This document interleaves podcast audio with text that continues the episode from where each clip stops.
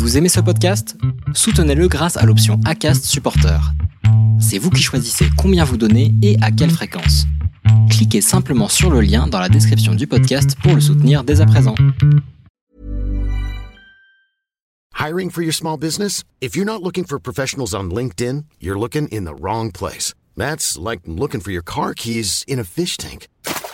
LinkedIn helps you hire professionals you can't find anywhere else, even those who aren't actively searching for a new job but might be open to the perfect role. In a given month, over 70% of LinkedIn users don't even visit other leading job sites. So start looking in the right place. With LinkedIn, you can hire professionals like a professional. Post your free job on linkedin.com slash people today. Ce, tout, toute cette pression que j'ai emmagasinée, que j'arrivais pas à ressortir moi-même de mon côté, en fait, a fait que j'ai commencé à, à, mal me sentir physiquement et, et même psychologiquement. Euh, j'avais je, je, mal au ventre, euh, les, les, veilles de reprise de semaine, euh, je me sentais vraiment pas bien. je, je commençais à pleurer pour un oui, pour un non, à être très négative en fait avec mon entourage. voilà, tout un tas de, de de signaux qui m'ont alerté et où je me suis dit que là j'étais en train de prendre une pente euh, qui me plaisait pas du tout. Vous vous apprêtez à écouter la deuxième partie d'un podcast des déviations. Notre média raconte les histoires de celles et ceux qui ont changé de vie. Pour nous suivre et ne rien manquer de nos actualités, nous vous donnons rendez-vous sur notre site et nos réseaux sociaux.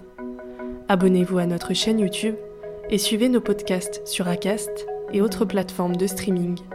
Tout de suite, un nouveau portrait, une nouvelle histoire, une nouvelle déviation. Après avoir eu le CAPA, donc une fois ce CAPA en poche, et euh, après m'être rendu compte que effectivement je me sentais vraiment bien euh, sur des planches de théâtre et de manière générale dans l'organisation d'une pièce, je me suis dit bon là tu as suffisamment de signes qui te montrent quand même que tu peut-être que tu peux tenter euh, l'aventure théâtrale à plein temps et, euh, et du coup en passant par par un nouveau parcours d'études, mais dans le théâtre cette fois. Et donc du coup, j'ai je, décidé de tenter ma chance euh, en passant des auditions euh, d'entrée à des écoles de théâtre. Et donc après avoir appris mon petit texte, comme demandé pour les auditions, je, je me présente devant les portes euh, des écoles et en fait euh, là je me trouve incapable de, de les franchir en fait. Ce, enfin, sachant que ce projet de, de, de me présenter en fait aux auditions euh, d'entrée des écoles de théâtre j'en avais parlé à quasiment personne à ce moment-là. Et donc voilà j'y suis allée vraiment sans, sans le dire à personne. Mais à ce moment-là j'ai eu le sentiment que toutes les phrases que j'avais pu entendre au gré de mon enfance et et jusqu'au jour où je me, je me, suis présentée, en fait, j'ai eu le sentiment qu'elle revenait à ce moment-là dans ma tête. Et j'ai, voilà, j'ai pas pu y aller. J'ai pas, j'ai pas pu rentrer. Et je n'y vais jamais. Et je fais volte-face et je retourne, je retourne à mes offres euh, de job euh, de juriste et d'avocat. Euh, donc, t'as dit après, t'es retournée à tes jobs d'avocate. Euh, t'as eu un premier job. Est-ce que tu peux m'expliquer euh, bah, comment ça t'est venu et comment ça s'est passé? Lors de mes premières recherches, j'hésitais vraiment encore à passer le cap de parce que je m'étais tellement conditionnée en me disant je ne serai jamais avocat, je ne serai jamais avocat, je ne serai jamais avocat que du coup euh, je me disais sinon je vais devenir juriste. Puis après je me suis rendu compte que finalement ça me tentait pas plus que ça et euh, donc euh, j'ai accepté finalement une première collaboration avec une avocate qui exerçait seule à mon compte comme je fais aujourd'hui.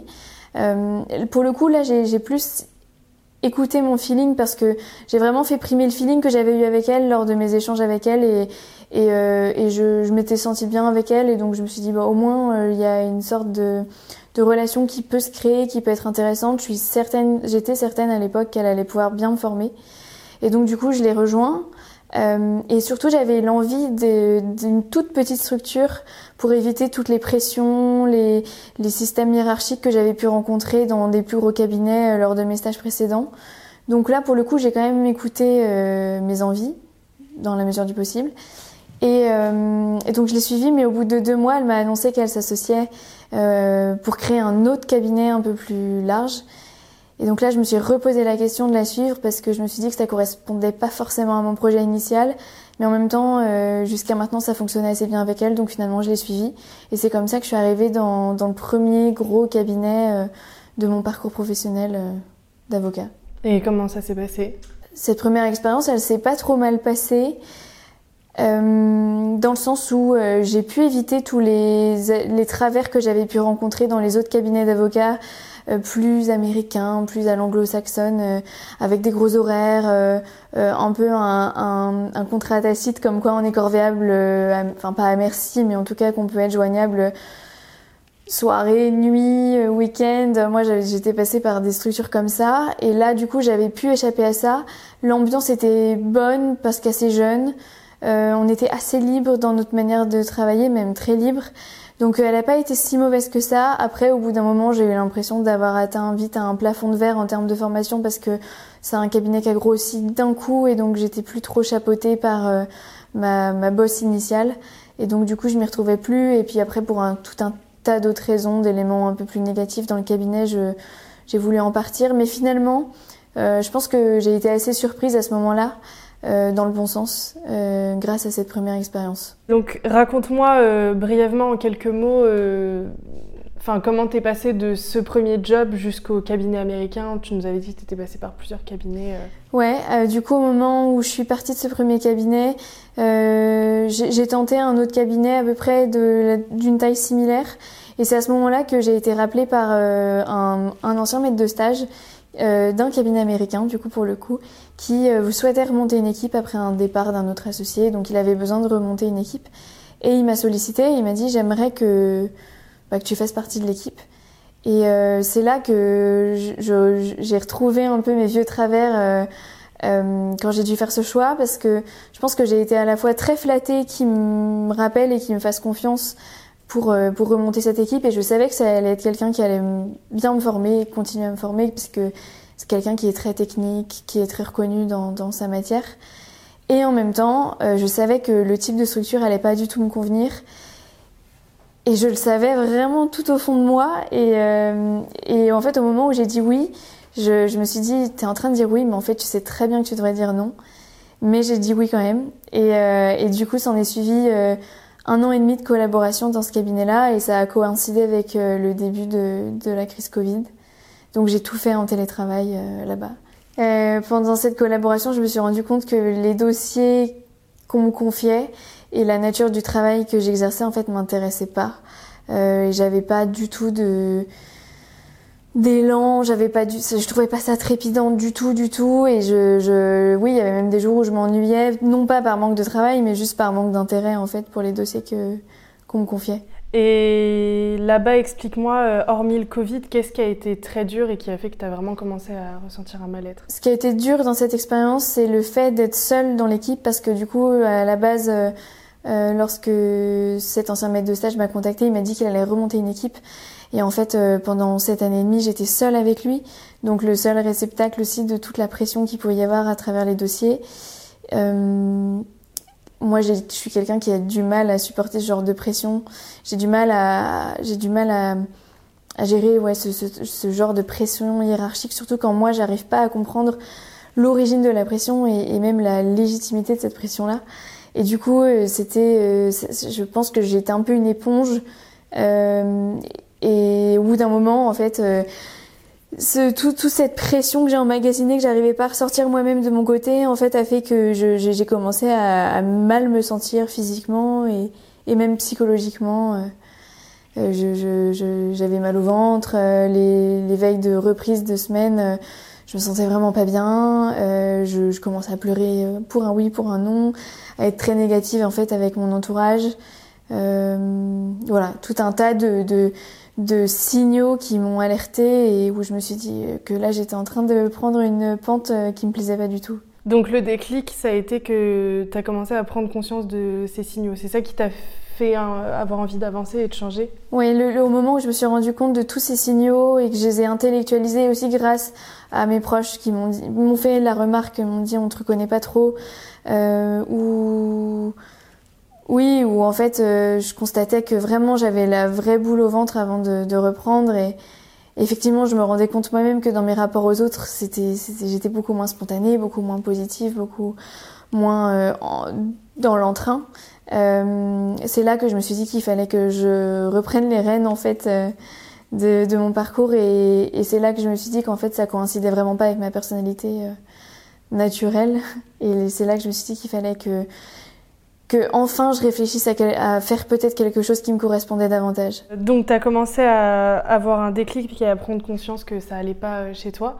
Qu'est-ce que tu as décidé de faire pour euh, t'en sortir? Euh, Au moment où j'ai constaté que je commençais un petit peu à décliner, je me suis dit qu'il fallait que je réfléchisse en fait à que je réfléchisse, en fait, que je me pose et que j'essaye moi d'identifier vraiment ce que je voulais faire parce que je, en fait, la conscience euh, du fait que le droit euh, n'était pas fait pour moi, ça je l'avais, mais je ne savais pas quoi faire en fait de tout ce parcours. Je me disais, euh, effectivement, c'est des études longues. Qu'est-ce que je peux en faire Qu'est-ce que je peux faire de ce bagage ou, pas d'ailleurs On m'a toujours dit que le droit menait à tout, que le droit pouvait servir à tout, mais qu'est-ce que je peux faire en fait de mes acquis? Et donc du coup, j'avais vraiment envie de, réfléchir de manière très pragmatique à comment mettre à profit mon parcours, mes envies, mes compétences, mais pour autre chose en fait. Euh, donc c'est là en fait que je me suis dit, Peut-être qu'un bilan de compétences, j'en avais entendu parler un petit peu autour de moi. Je me disais peut-être qu'un bilan de compétences peut euh, être euh, une solution en fait à ce que je suis en train de rencontrer. C'est à ce moment-là que tu as commencé à t'intéresser à Chance. Explique-moi euh, comment tu les as connus et pourquoi tu les as choisis eux. Quand j'ai cherché un, un, organisme qui pouvait m'aider dans, dans, un bilan de compétences, je suis rapidement tombée sur Chance, je crois à travers mon réseau LinkedIn.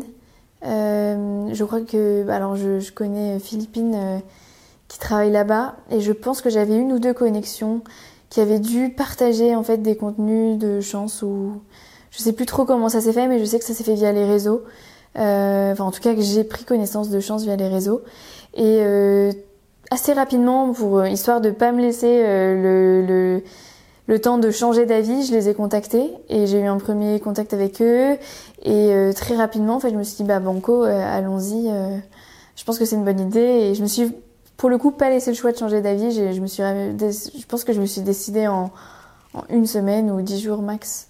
Et qu'est-ce qui t'a plu dans leur manière de fonctionner? Tu m'avais dit que par exemple, tu remarquais que c'était totalement digitalisé et donc ça pouvait correspondre un peu à tes activités. Effectivement, euh, ce qui m'a attiré dans le parcours chance, c'est l'aspect 100% euh, euh, digital. le fait que, du coup, ce qui pour moi impliquait, une, je trouve, une grosse flexibilité dans, dans le suivi du parcours.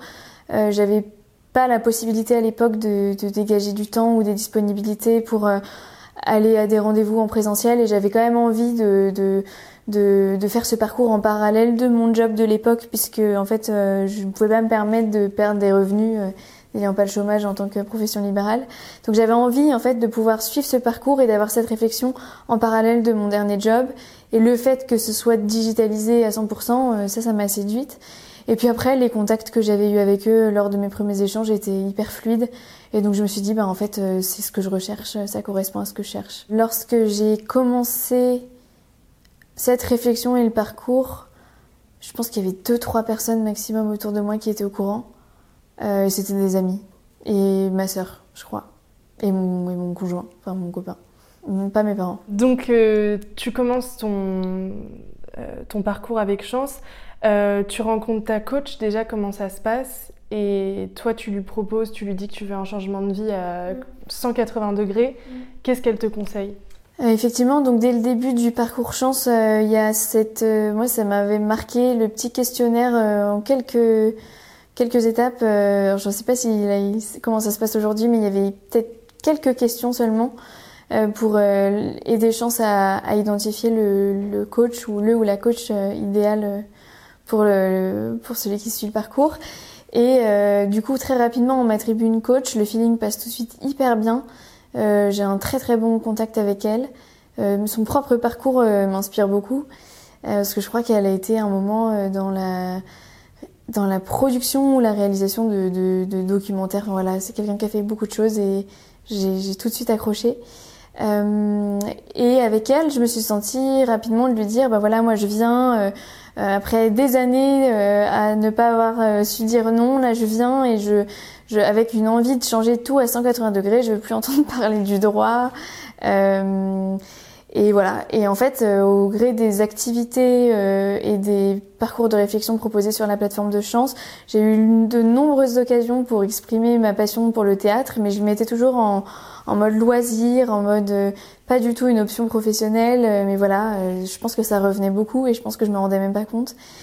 Et donc c'est elle qui m'a dit au bout d'un moment, je comprends votre envie de changement à 180 degrés, mais je pense que il y a une envie artistique, en tout cas une envie de mettre de l'artistique dans votre vie qui est hyper euh, présente et qui crève les yeux. Euh, et donc en fait, euh, qu'est-ce qu'on en fait et, pourquoi vouloir l'enfouir et pourquoi et pourquoi vouloir le garder juste à titre de, de, de, loisir alors que peut-être que ça pourrait avoir une plus grosse place dans, dans votre vie.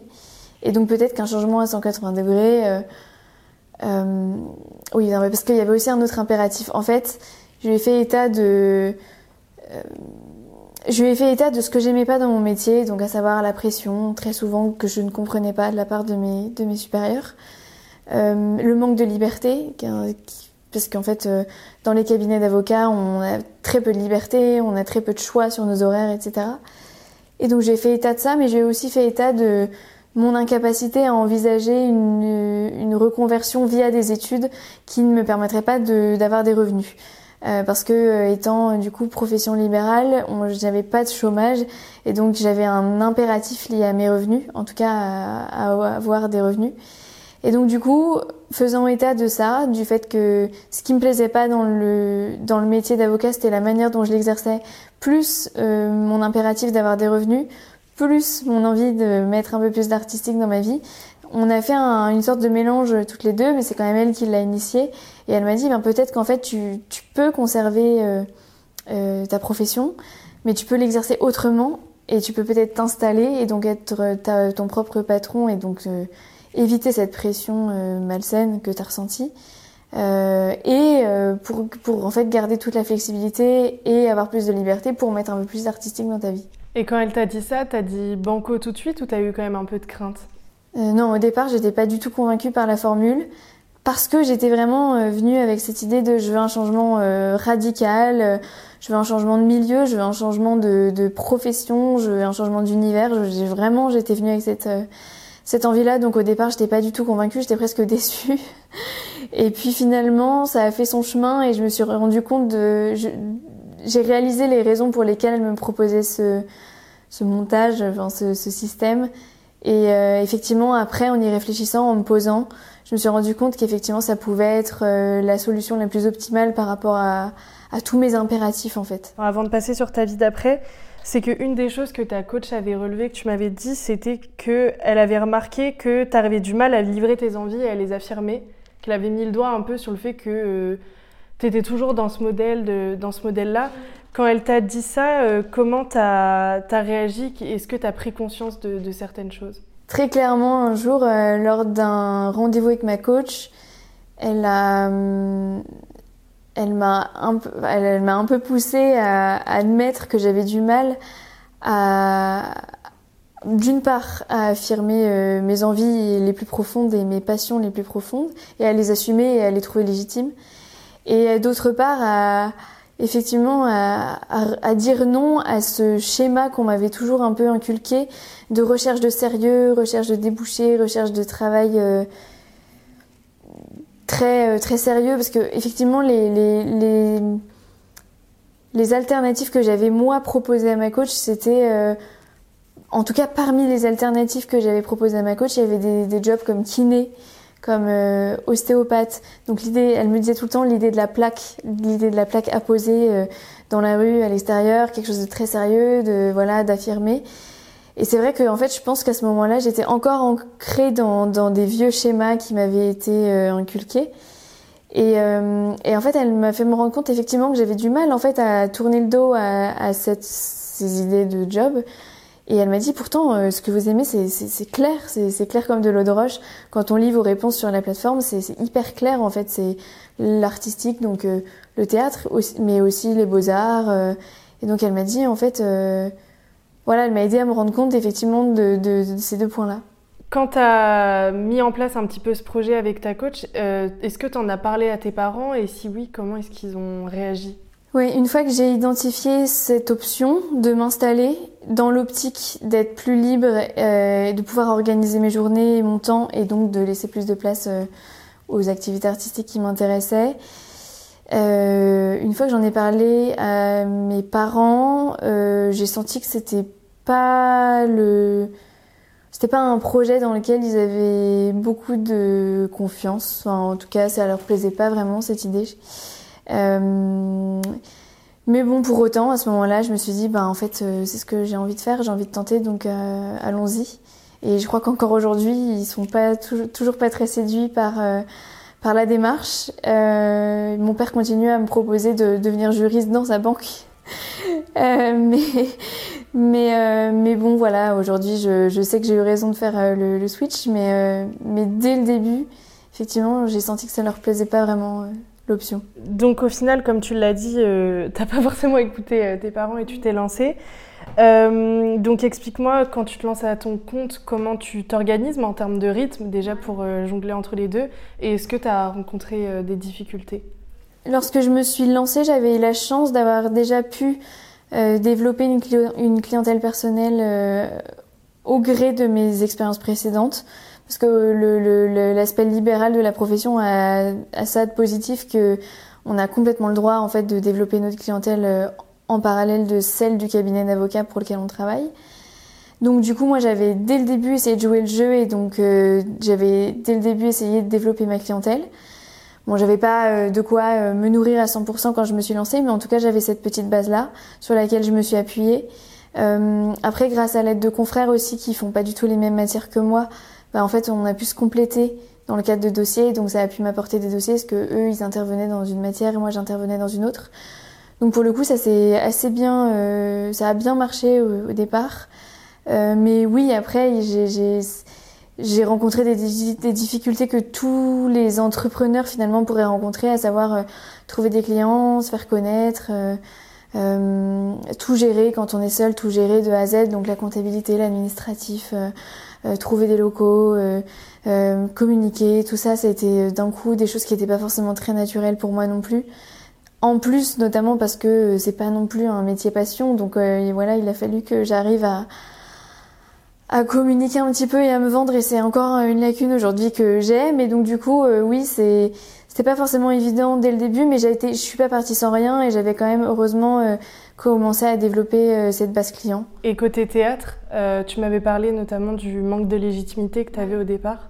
Oui, alors l'aspect théâtre effectivement dès le début, je me suis dit qu'il fallait pas que je me noie dans un rythme à 100% dans le cabinet parce que effectivement quand on se lance, on peut être tenté de se mettre à 1000% sur ce projet-là et je gardais en tête euh, effectivement le, le, le, sort de, enfin, la sorte de pari et le combo qu'on avait euh, dessiné avec ma coach. Et donc du coup, euh, je me suis rendu compte assez rapidement que je me sentais pas légitime en fait à me lancer dans une dimension professionnelle dans le théâtre dès le début sans avoir de formation. Euh, parce que en fait, euh, même si je savais que l'envie était là, que je me, je me sentais très bien une fois dans, euh, une fois lancée dans un, dans, un, dans un parcours de théâtre, je me, je me suis quand même rendu compte que j'avais besoin d'une légitimité euh, pour euh, l'envisager d'un point de vue professionnel. Et donc du coup, je me suis dit qu'il fallait que je prenne des cours. Et donc en en discutant avec des amis acteurs professionnels, j'ai identifié en fait un, une formation que je pouvais faire et donc je l'ai commencé, je l'ai commencé l'année dernière. Euh, et j'ai commencé du coup des cours et là je me suis sentie déjà un petit peu plus légitime dans ma démarche de professionnalisation euh, du théâtre. Et en parallèle de ça, j'ai aussi pris des cours euh, de beaux-arts peinture parce que c'est quelque chose que j'avais aussi envie d'explorer.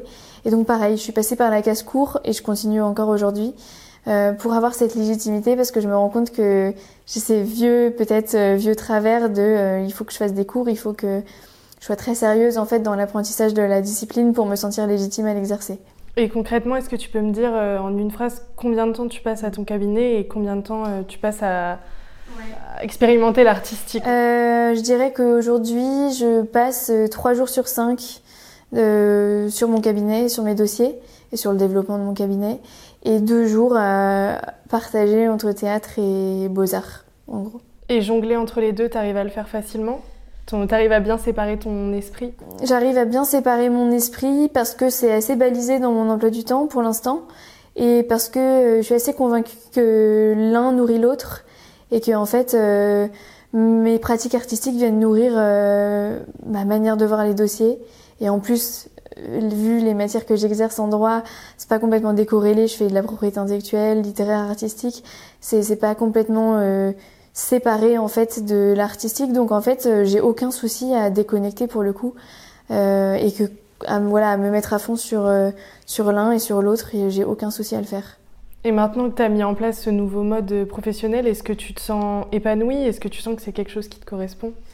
Euh, Aujourd'hui, ce, oui, ce mode de fonctionnement me convient complètement dans la mesure où j'ai un équilibre entre les deux en termes de temps et en termes euh, d'investissement euh, d'énergie et, et, et enfin, je sais pas comment dire, psychique. Euh, et il me convient aussi parce qu'il répond à tous les impératifs que j'avais listés à ma coach, à savoir euh, bah, la nécessité d'obtenir des revenus malgré tout et d'être indépendante financièrement, euh, et en même temps dans la liberté euh, complète que, que j'ai d'organiser mon temps entre les deux. Là, j'ai dit voilà trois jours euh, cabinet, et, enfin trois jours sur cinq cabinet, deux jours sur cinq artistique. Et en réalité, c'est beaucoup plus mouvant que ça au gré des semaines. Et s'il y a des semaines euh, lors desquelles j'ai envie de mettre faire une pause sur mes dossiers de cabinet, je peux complètement le faire. Et donc cette liberté, elle est hyper importante pour moi et aujourd'hui c'est pour ça que ce modèle-là, il me convient complètement. Euh, en tout cas, il me convient complètement au vu de mes impératifs et de mes envies. Et une question sur euh, quelque chose qui te suit du coup depuis que tu es petite, à savoir les, les difficultés que tu avais à dire non. Aujourd'hui, où est-ce que tu en es? Est-ce que tu sens du progrès? Euh, Est-ce que tu travailles encore dessus? Ma relation avec le non, oui, elle a évolué. Euh, notamment beaucoup ces dernières années.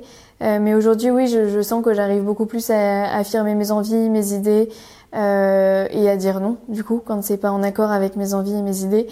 Je pense que j'ai encore un peu de travail à faire vis-à-vis -vis de ça, mais en tout cas, ça va beaucoup mieux et, ça m'a donné envie de, continuer à, me lancer dans les projets que j'ai envie de mener et à les affirmer. Euh, la relation avec mes parents aujourd'hui, elle est moins, euh, elle est moins fluide euh, en ce qui concerne euh, mon parcours professionnel parce que je pense qu'ils comprennent pas forcément euh, mon choix d'installation. voilà, je pense que c'est pas forcément le, le, format sous lequel ils, ils m'imaginaient le mieux.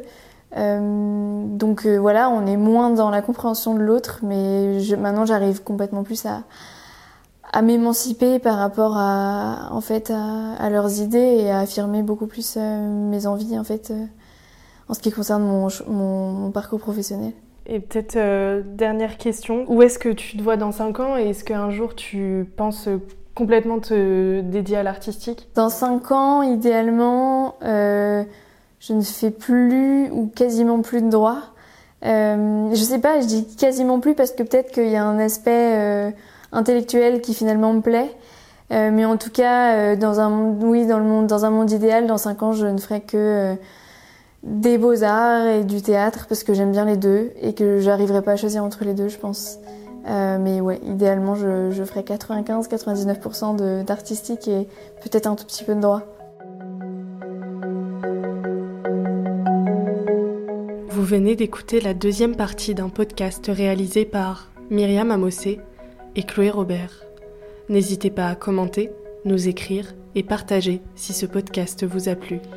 Notre média, vous pouvez le retrouver sur lesdéviations.fr, Facebook, Instagram, LinkedIn, TikTok et YouTube. Nous n'avons qu'une vocation, raconter les histoires des personnes ayant changé de vie. Alors à très vite pour un nouvel épisode.